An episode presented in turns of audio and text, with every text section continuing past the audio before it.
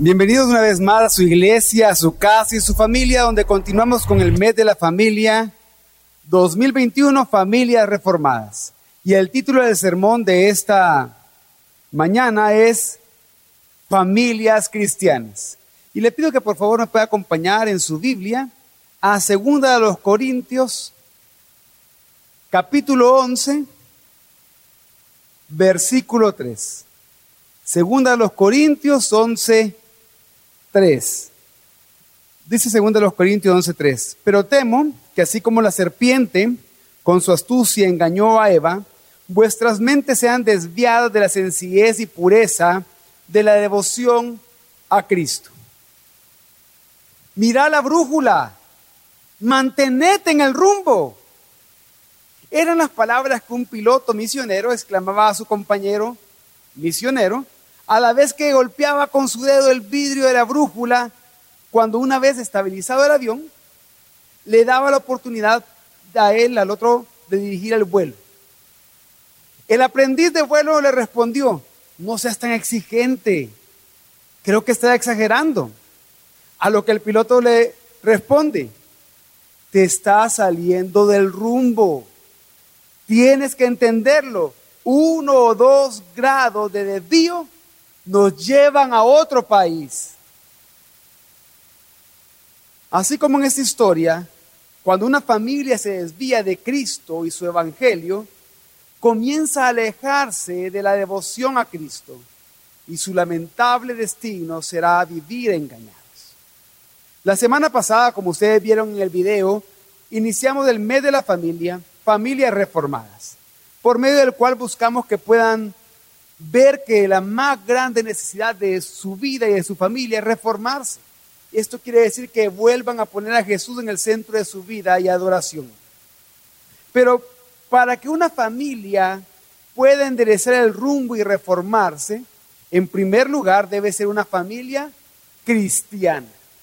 Por eso mi intención hoy, a través de 2 de los Corintios 11, 3 y 4, es convencerlos de lo siguiente. A diferencia de las demás familias, una familia cristiana centra su vida en el Dios revelado en Jesucristo y mantiene su devoción a Él, siendo conscientes cada día de su Evangelio. Y para eso vamos a aprender hoy tres cosas, las cuales son las tres partes de este sermón. Y lo primero que aprenderemos hoy es que una familia cristiana mantiene su devoción a Cristo. Luego aprenderemos que una familia cristiana vive centrada en Dios revelado en Jesucristo y eso se puede hacer únicamente por medio del Evangelio. Y por último aprenderemos que una familia cristiana consciente del Evangelio discierne el engaño. Entonces, lo primero que debemos de aprender hoy, hermanos, es que una familia cristiana mantiene su devoción a Cristo. Para lo cual les pido que volvamos a leer 2 los Corintios 11:3.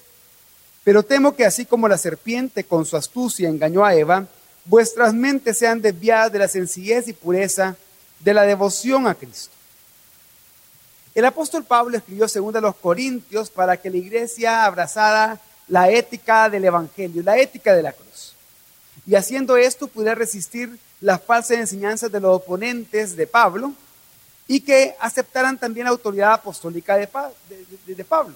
Entonces, en el contexto de este pasaje, el apóstol Pablo por amor a Dios, por amor a los corintios y por amor a la misión que Dios le encomendó, está defendiendo su ministerio ante los falsos apóstoles.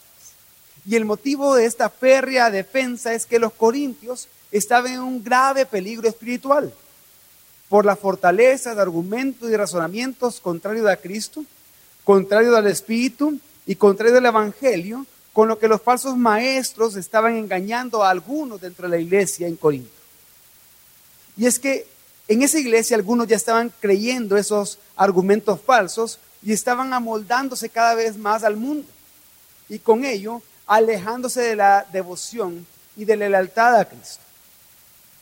Esa precisamente era la gran preocupación de Pablo, que al creer esos engaños, las mentes de los corintios se desvíen de la sencilla y pura devoción al Señor. Y esa preocupación, amada iglesia, es la misma que debemos de tener hoy en nuestra iglesia local y en nuestras familias. Que hay algunos en la iglesia o en las familias que estén perdiendo el rumbo de la devoción a Cristo. Y entonces se desvíen a un camino de perdición por causa de los engaños de falsas enseñanzas impulsadas por Satanás. Por eso, al mencionar a la serpiente y a Eva, Pablo trae memoria a la escena en el Edén, en el capítulo 3 de Génesis, en donde Satanás engañó a Eva y la hizo pecar. Y dice que le engañó con astucia. Eso significa que le engañó con una extrema malignidad capaz de todo. Y lo que está haciendo Pablo es presentando a la iglesia de Corinto una ilustración acerca del engaño y del pecado. Y es que junto a Adán, Eva quebrantó su devoción a Dios, transgrediendo el mandato de no comer del fruto del árbol del bien y del mal. Y así como Satanás atacó la mente de Eva, asimismo los intrusos y falsos maestros tratan de cambiar el pensamiento de la iglesia y de las familias.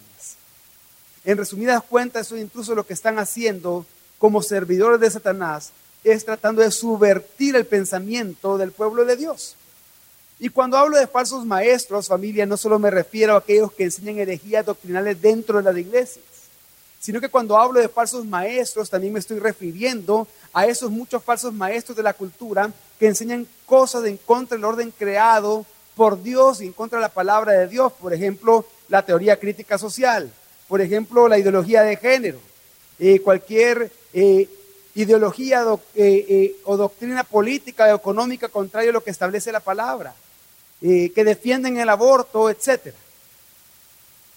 Por eso, el propósito que Pablo tiene cuando ofrece la ilustración del engaño de Eva es el mismo propósito que debemos de tener hoy nosotros cada día.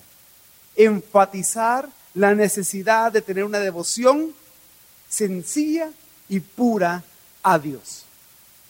Pero, ¿qué es la devoción a Dios? En el Nuevo Testamento, devoción es el amor inquebrantable del cristiano por el Señor Jesucristo.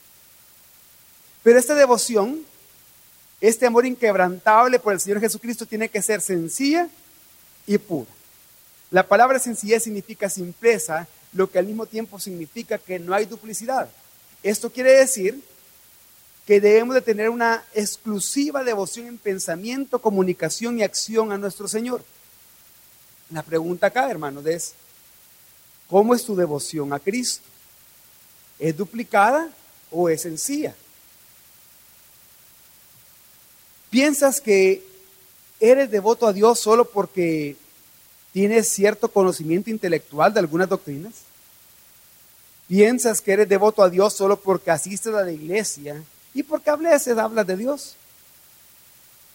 Pero, ¿qué hay de tu vida diaria? ¿Qué hay de tu vida privada? ¿Estás siendo devoto a Dios en tu comportamiento cada día?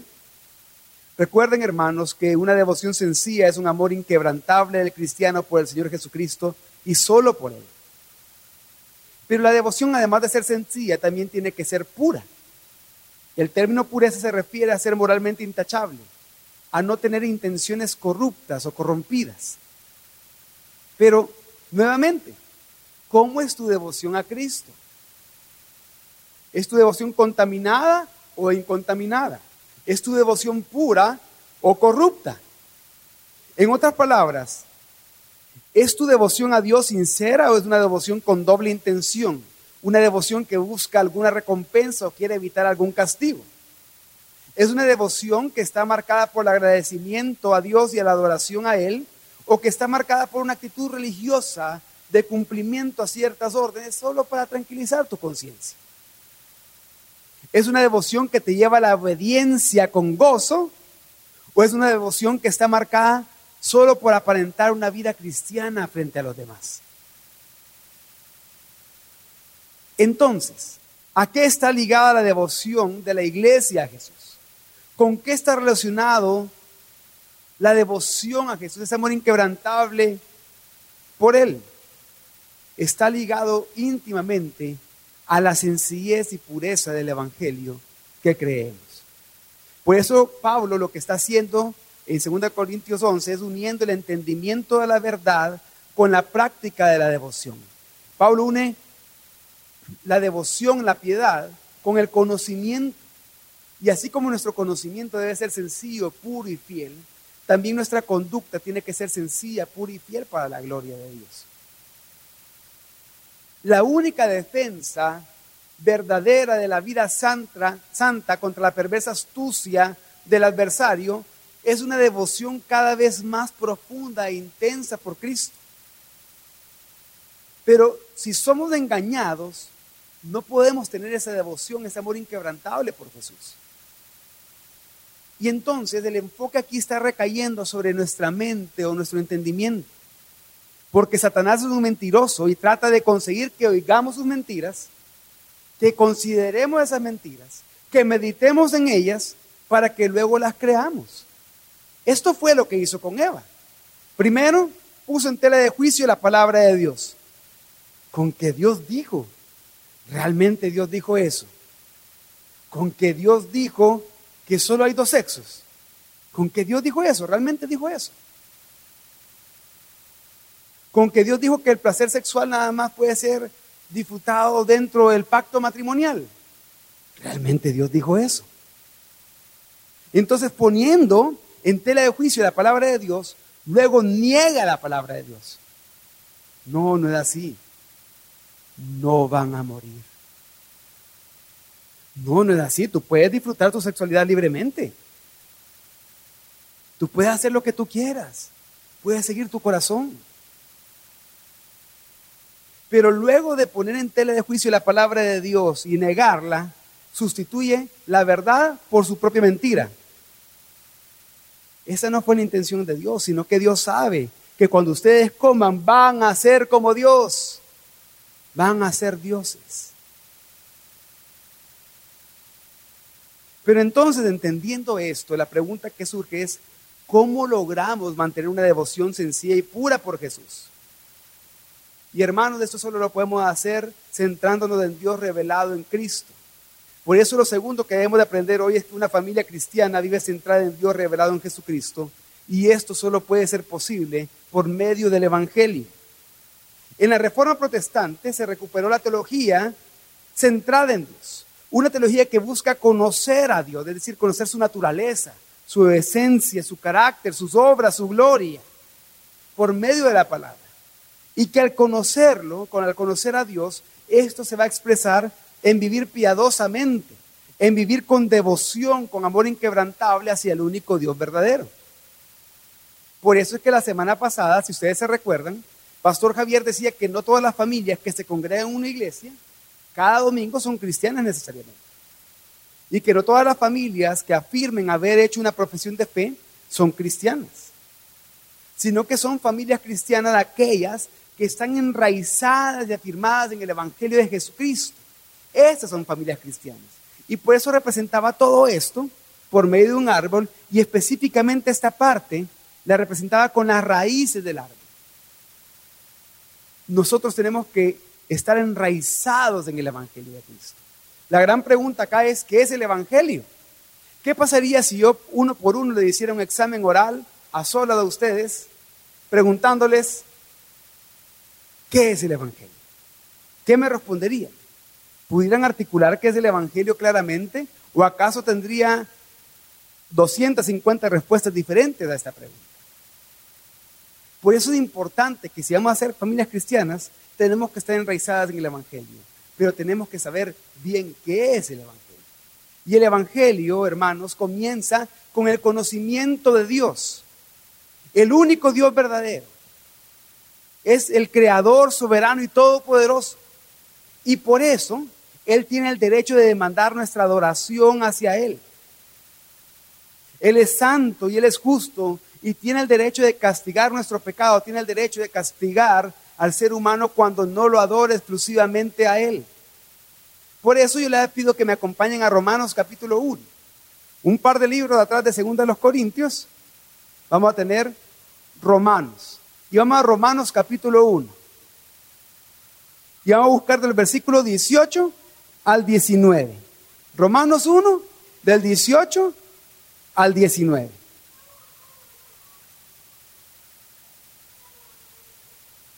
Dice Romanos 1, del 18 al 19. Porque la ira de Dios se revela desde el cielo contra toda impiedad e injusticia de los hombres, que con injusticia restringen la verdad. Porque lo que se conoce acerca de Dios es evidente dentro de ellos, pues Dios se lo hizo evidente. Porque desde la creación del mundo, sus atributos invisibles, su eterno poder y divinidad, se han visto con toda claridad, siendo entendidos por medio de lo creado. De manera que no tienen excusa. Lo que está diciendo acá es que Dios se ha manifestado. Dios se ha revelado como el creador soberano y todopoderoso. Y no hay nadie que no tenga excusa, por lo tanto, Dios tiene todo el derecho de llamarte a rendir cuentas delante de Él.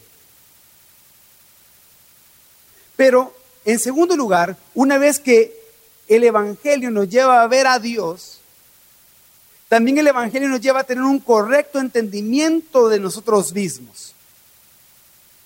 Somos pecadores y somos rebeldes. Y nos hemos negado a dar adoración a Dios y buscar su verdad. En lugar de ello buscamos adorar ídolos y sustituir la verdad por la mentira según sea nuestra conveniencia. El Evangelio nos lleva a ver nosotros mismos. Por eso dice Romanos 1.25, ahí mismo en el capítulo 1 de Romanos, en el versículo 25 dice, porque cambiaron la verdad de Dios por la mentira y adoraron y sirvieron a la criatura en lugar del Creador, quien es bendito por los siglos. Amén. Y esto que vemos en el versículo 25 es algo que todos nacemos haciendo. Como todos nacemos pecadores, vamos a ir tendiendo a mostrar la rebeldía, a dejar de adorar a Dios, a no adorar a Dios y comenzar a adorar ídolos. A cambiar la verdad de Dios por la mentira. Por eso hay una sentencia de Dios en contra del pecador. Si van al siguiente capítulo, a Romanos capítulo 2, en el versículo 9 dice, habrá tribulación y angustia. ¿Para quién? Para toda alma humana que hace lo malo. El judío primeramente y también el griego. ¿Qué quiere decir? No importa tu condición, no importa dónde seas. Si tú haces lo malo, tú mereces tribulación y angustia eterna. Tú mereces ser castigado por tu pecado. ¿Y saben qué sucede? Que no hay nada que tú puedas hacer por ti mismo para cambiar esa situación. Ni tu religiosidad, ni tu moralidad humana, por más bueno que intentes ser en tus propias fuerzas, no puede cambiar esa sentencia en contra tuya. No lo puede hacer. Por eso Romanos 3, 19, el siguiente capítulo, Romanos 3:19 y la primera parte del 20 dice, ahora bien, sabemos que cuanto dice la ley, lo dice a los que están bajo la ley, para que toda boca se calle y todo el mundo sea hecho responsable ante Dios. Porque por las obras de la ley ningún ser humano será justificado delante de él. Lo que quiere decir, por más que te esfuerces en tus propios medios y por tus propias fuerzas, de querer ser justificado delante de Dios por tu moralismo, religiosidad, no lo podrás hacer. ¿Por qué? Porque hay algo que te condena que está en contra tuya. La ley misma te condena y está en contra tuya. Trata de cumplirla, pero es imposible que tú la puedas cumplir en tus propios medios. Por eso, si tú estás delante de Dios cuando Él te manda a rendir cuentas, tú no le vas a poder decir, pero Dios, yo hice todo esto. No, sino que aquí dice que toda boca se va a callar. Vamos a tener que agachar la cabeza y estar en silencio. Y todo el mundo será hecho responsable delante de Dios por su propio pecado. Todos. Y estas son muy malas noticias. Pero estas malas noticias están incluidas en el Evangelio con el propósito de exaltar las grandes noticias del Evangelio. Porque así como el Evangelio nos hace ver a Dios y nuestro propio pecado, también el Evangelio nos lleva a ver a Jesucristo, Dios encarnado, nuestro Señor y Redentor. De tal forma que la solución de Dios para el pecado de la humanidad es la muerte sacrificial de Jesucristo y su resurrección. No está en nuestra religiosidad, no está en nuestra moralidad, está en Cristo, en su muerte y resurrección. De tal manera que dice, ahí mismo en Romanos 3, 21 al 24, dice, pero ahora aparte de la ley, la justicia de Dios ha sido manifestada, atestiguada por la ley y los profetas, es decir, la justicia de Dios por medio de la fe en Jesucristo, para todos los que creen, porque no hay distinción, por cuanto todos pecaron y no alcanzan la gloria de Dios, siendo justificados gratuitamente por su gracia, por medio de la redención, que es en Cristo Jesús. Todos hemos pecado y somos incapaces por nuestros propios medios de alcanzar la gloria de Dios. Pero en Cristo Jesús podemos hacerlo. Y esas son grandes noticias, son buenas noticias. Pero el Evangelio, en cuarto lugar, requiere una respuesta de tu parte. Arrepentimiento y fe. Para que estas buenas noticias sean efectivas en tu vida, debes creer en Cristo, en su muerte y resurrección y arrepentirte de tus pecados. Por eso dice Romanos 3:22 en una parte, como ya leímos, que la justicia de Dios es por medio de la fe en Jesucristo. Y el versículo 24 dice que somos justificados gratuitamente, no depende de nada que hagamos. Por la gracia, por medio de la redención, que no es en nosotros ni nuestras fuerzas, es en Cristo Jesús. Hermanos, eso es el Evangelio. Entonces, una familia cristiana centra su vida en el Dios revelado en Jesucristo y mantiene su devoción a Él siendo conscientes cada día que el Evangelio mantiene, sostiene, sustenta, preserva y nutre cada día la vida cristiana. Ahora, entendiendo eso, volvamos a 2 de los Corintios capítulo 11. Segundo los Corintios 11.3 dice, pero temo que así como la serpiente con su astucia engañó a Eva, vuestras mentes sean desviadas de la sencillez y pureza de la devoción a Cristo. ¿Cómo mantener la devoción a Cristo?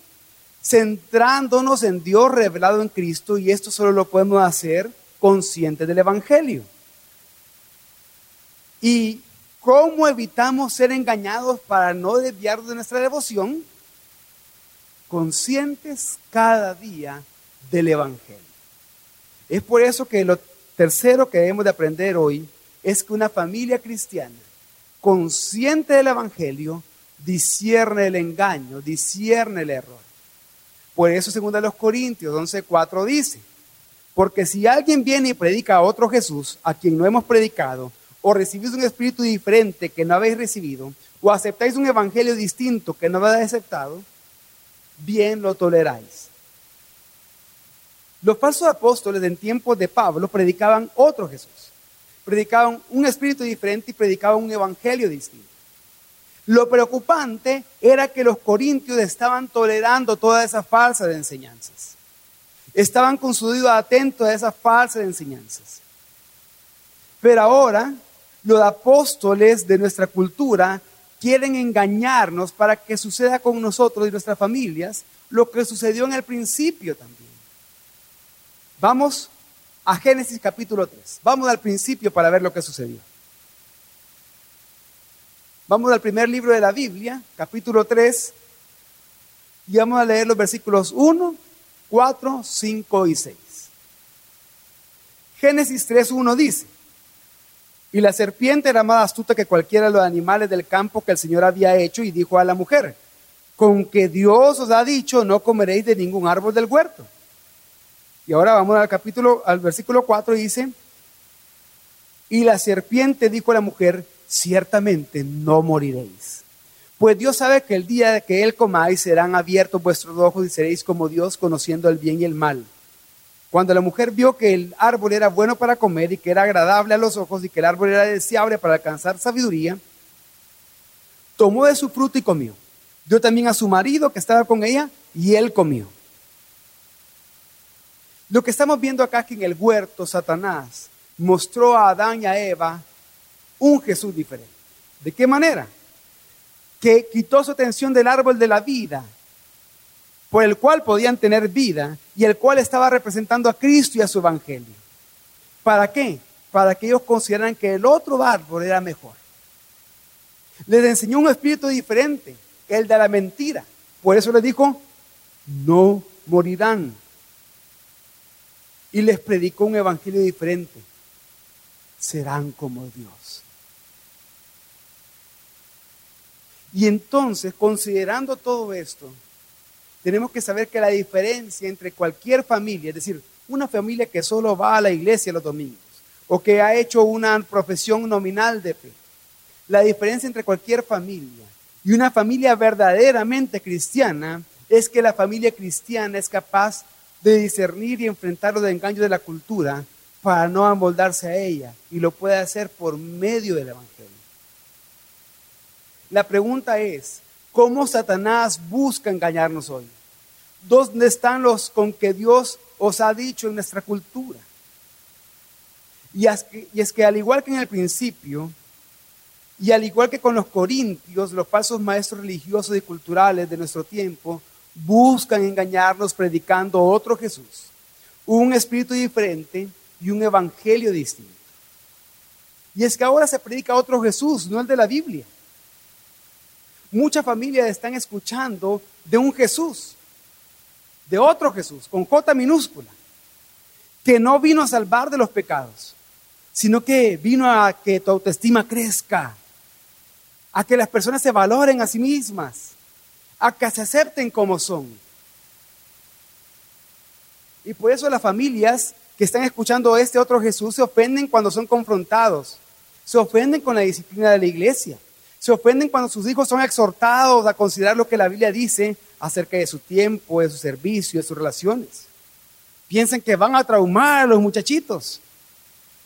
Dicen, déjalos si solo son jóvenes. Déjalos que se conozcan a sí mismos, que encuentren su identidad. Pero la Biblia habla muy bien de nuestra identidad sin Cristo y de quiénes somos sin Cristo.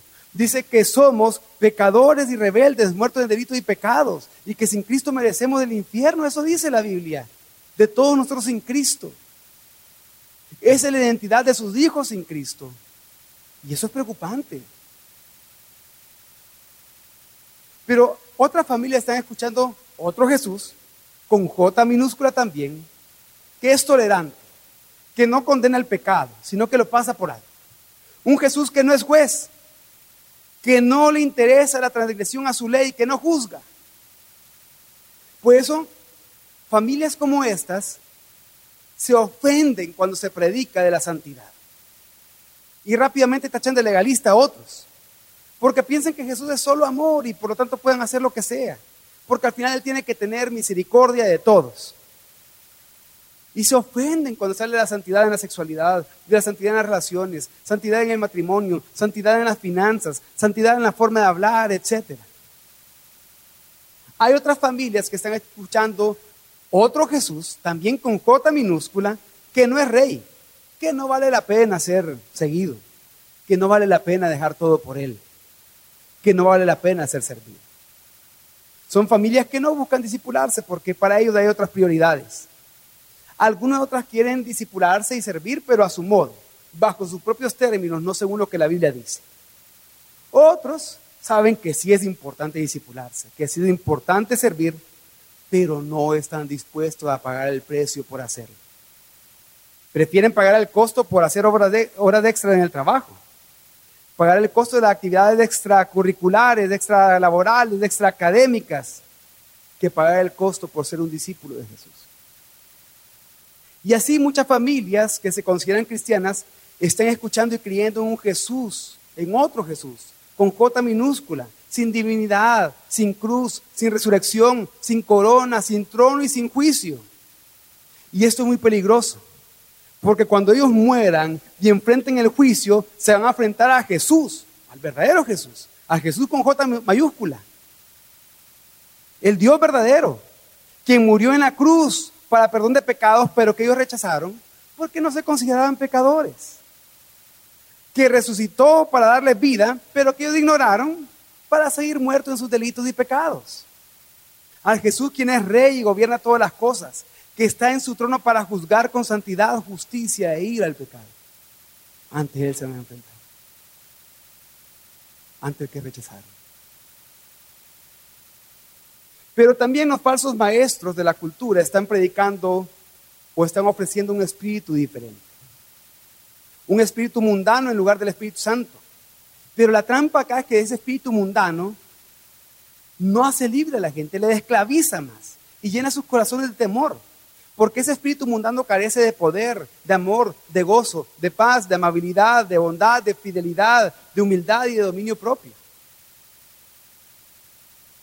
Ese espíritu mundano contradice lo que el Espíritu Santo ya ha revelado en las Santas Escrituras y por lo tanto sus enseñanzas contradicen lo que la Biblia dice.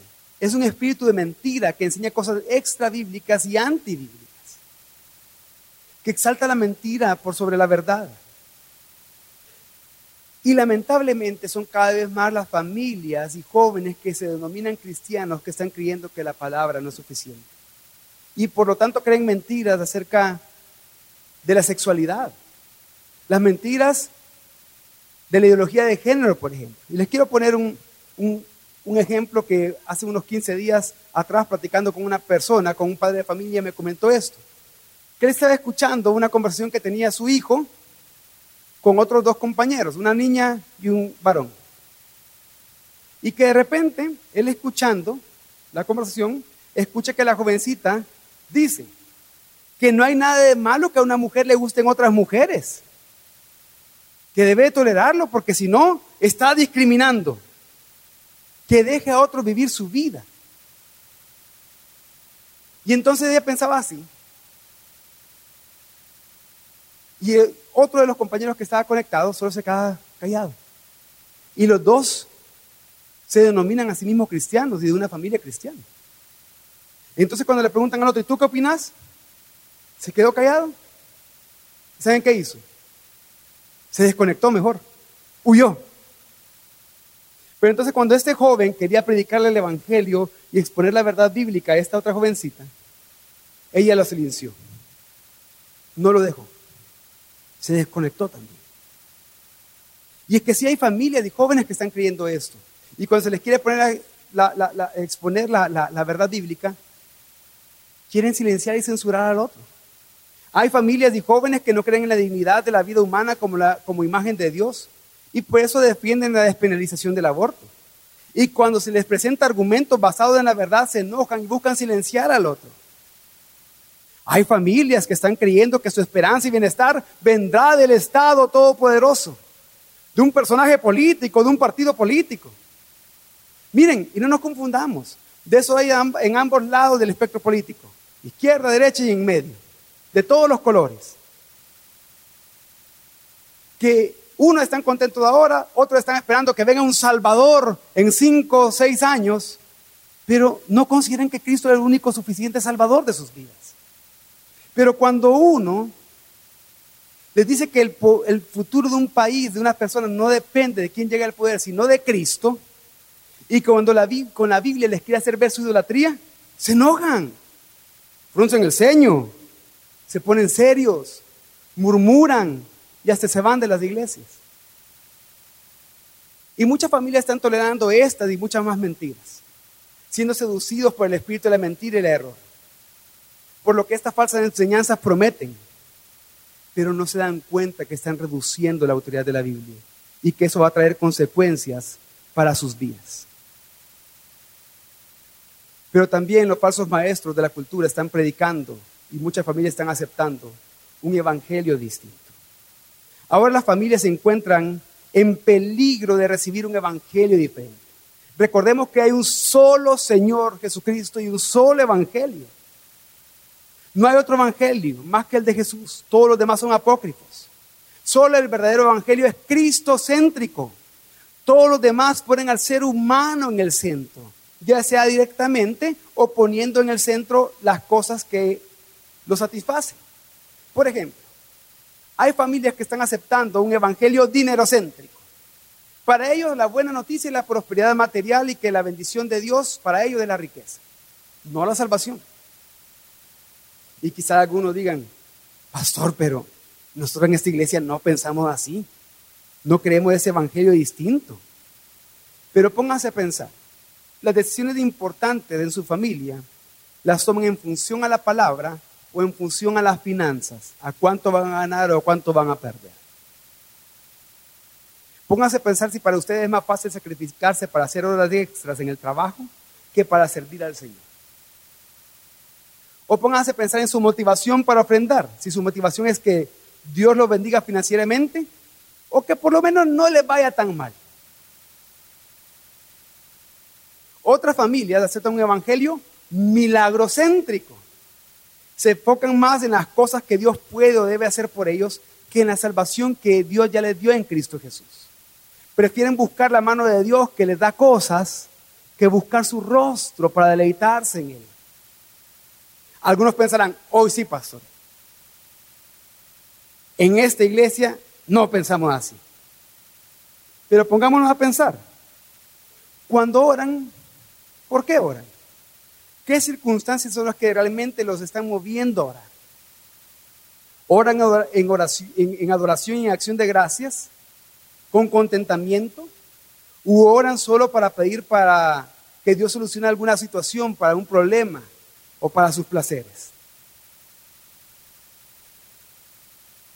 Cuando oran, oran para que Dios cambie sus circunstancias, aquellas cosas que le incomodan, que lo hace estar mal, oran primero en confesión de pecados para que Dios cambie su corazón. Hay familias que están aceptando un evangelio obracéntrico, que se manifiesta de diferentes maneras. Piensan que Dios cambia de humor o permite que sucedan cosas en sus vidas o en las de su familia, según cómo ustedes se estén portando. Y al final lo que hacen es tratar de, de portarse bien, de cumplir religiosamente, siendo más justos en sus propias fuerzas, porque así van a ganar o van a mantener el favor de Dios. Obedecen por conveniencia o por necesidad, pero no obedecen a Dios por adoración. Miren, este, este falso evangelio, este evangelio distinto, obracéntrico, es tan sutil que se manifiesta practicando la falsa teología de la retribución.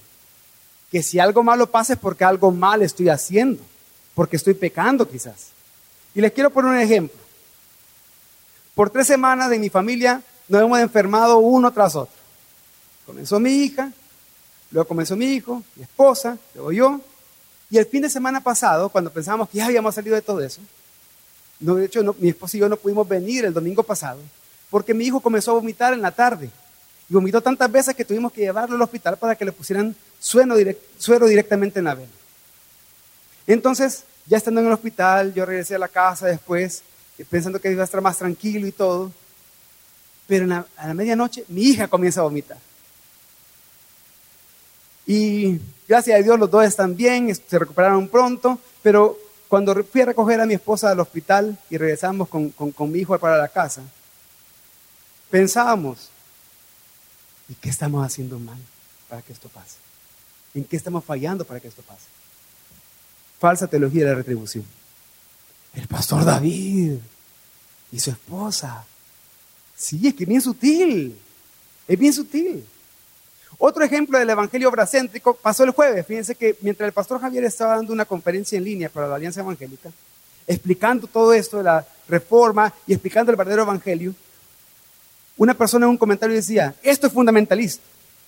El Evangelio de hacer justicia a los pobres. No, el Evangelio no es hacer justicia a los pobres ni buena obra para los pobres. Es un fruto del Evangelio, pero no es el Evangelio. Y es así de sutil. Pero algunas familias aceptan un Evangelio libertad céntrico.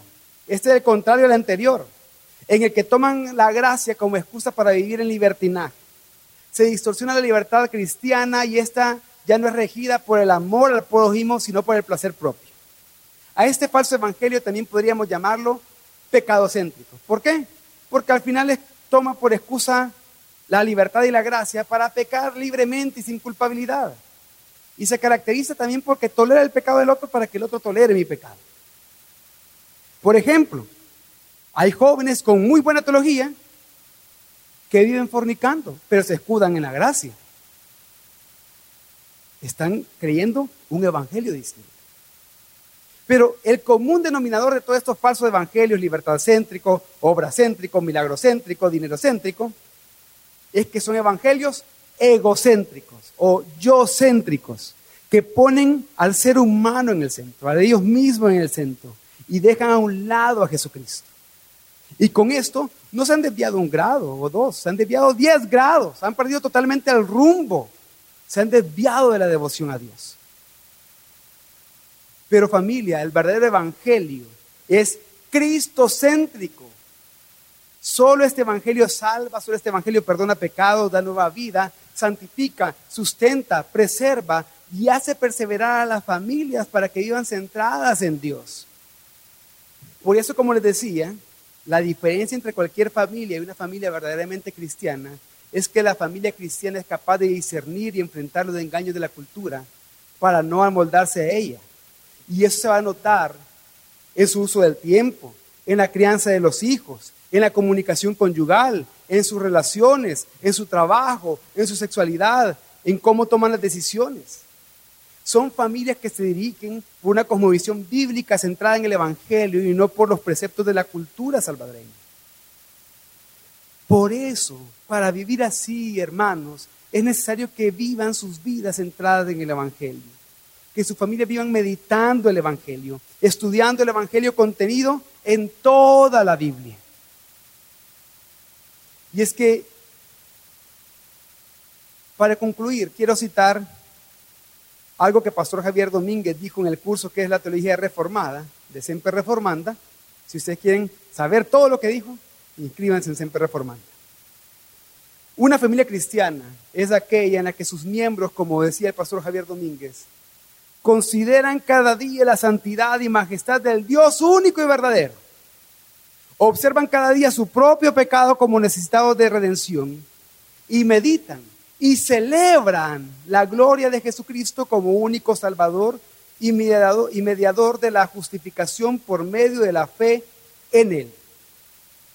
Estas palabras que acabo de decir y que algunos leyeron en pantalla, puede ser comprendido de manera más práctica por medio del gráfico de la cruz, que unos autores presentan en el libro La vida centrada en el Evangelio. Y si ustedes ven la pantalla, ese gráfico de la cruz presenta una línea de tiempo y en esa línea de tiempo sucede su conversión. En su conversión, ustedes fueron más conscientes o fueron, comenzaron a ser conscientes de la santidad de Dios, también conscientes de su pecado y conscientes de que no había nada que ustedes pudieran hacer para ganar su salvación. Pero ante esa, ante esa desesperación vieron a Cristo, a su cruz y su resurrección. Creyeron en Él y se arrepintieron de sus pecados y en ese momento comenzaron a ser salvos, nacieron de nuevo por obra del Espíritu Santo que los llevó a creer y a arrepentirse. Pero eso no es el Evangelio, o sea, ahí no podemos limitar el Evangelio a eso. El Evangelio no solo es el evento que da inicio a nuestra vida cristiana, sino que es lo que sostiene toda nuestra vida cristiana. Porque a partir de eso, nuestra conciencia de la santidad de Dios crece, por eso vemos una línea que va para arriba. Pero también nuestra conciencia de nuestro pecado crece también y vemos una línea para abajo. Y entonces esa brecha que cuando nos convertimos era así entre la santidad de Dios y nuestro pecado, hoy vemos que cada día es más grande y está más lejos una brecha más grande. Entonces, caemos en la tentación de pensar que lo que necesitamos para llenar esa brecha es otro Jesús, otro espíritu, otros evangelios, cuando lo que necesitamos es lo mismo que ya nos salvó, es Jesucristo. Es ver a Jesús, es ver al Dios revelado en Jesús por medio del Evangelio cada vez más grande en nuestra vida de manera que esa brecha siempre esté llena y nosotros siempre estemos seguros en Él. Porque recordemos que una familia cristiana centra su vida en Dios revelado en Cristo y mantiene su devoción a Él siendo conscientes cada día que es el Evangelio el que mantiene, sostiene, sustenta y nutre cada día la vida cristiana. Hermanos, porque a diferencia de las demás familias, una familia cristiana centra su vida en el Dios revelado en Jesucristo y mantiene su devoción a Él siendo conscientes cada día de su Evangelio. Vamos a orar.